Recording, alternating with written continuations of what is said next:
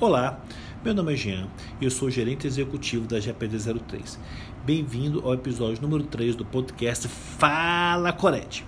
E sobre o que vamos tratar nesse episódio? Bem, escolhemos abordar as principais alterações na nova versão do E079, notadamente na fase de instrução.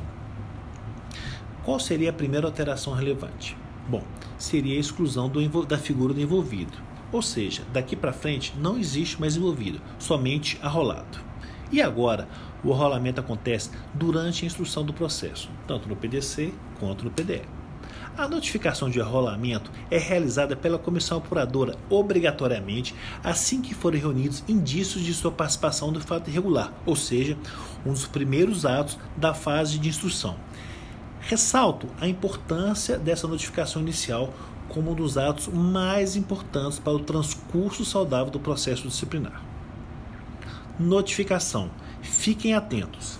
Ao ser notificado de seu arrolamento, o arrolado informa os meios pelos quais pretende ter ciência dos atos processuais.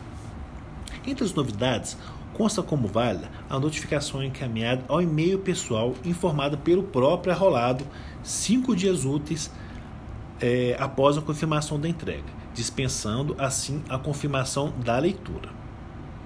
E se o enrolado mudar de endereço após a notificação? Bem, consta da nova versão que o enrolado se obriga a comunicar eventual alteração de endereço. Jean, e se mesmo assim eu não conseguir notificar o enrolado naquele endereço indicado? Foi criado a figura da revelia. Caso a comissão apuradora não localize o arrolado no endereço indicado, o processo prosseguirá a sua revelia.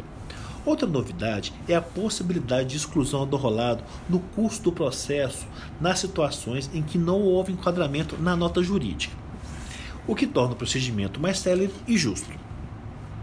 Colegas, esse é o terceiro Fala Cored. Obrigado e até a próxima.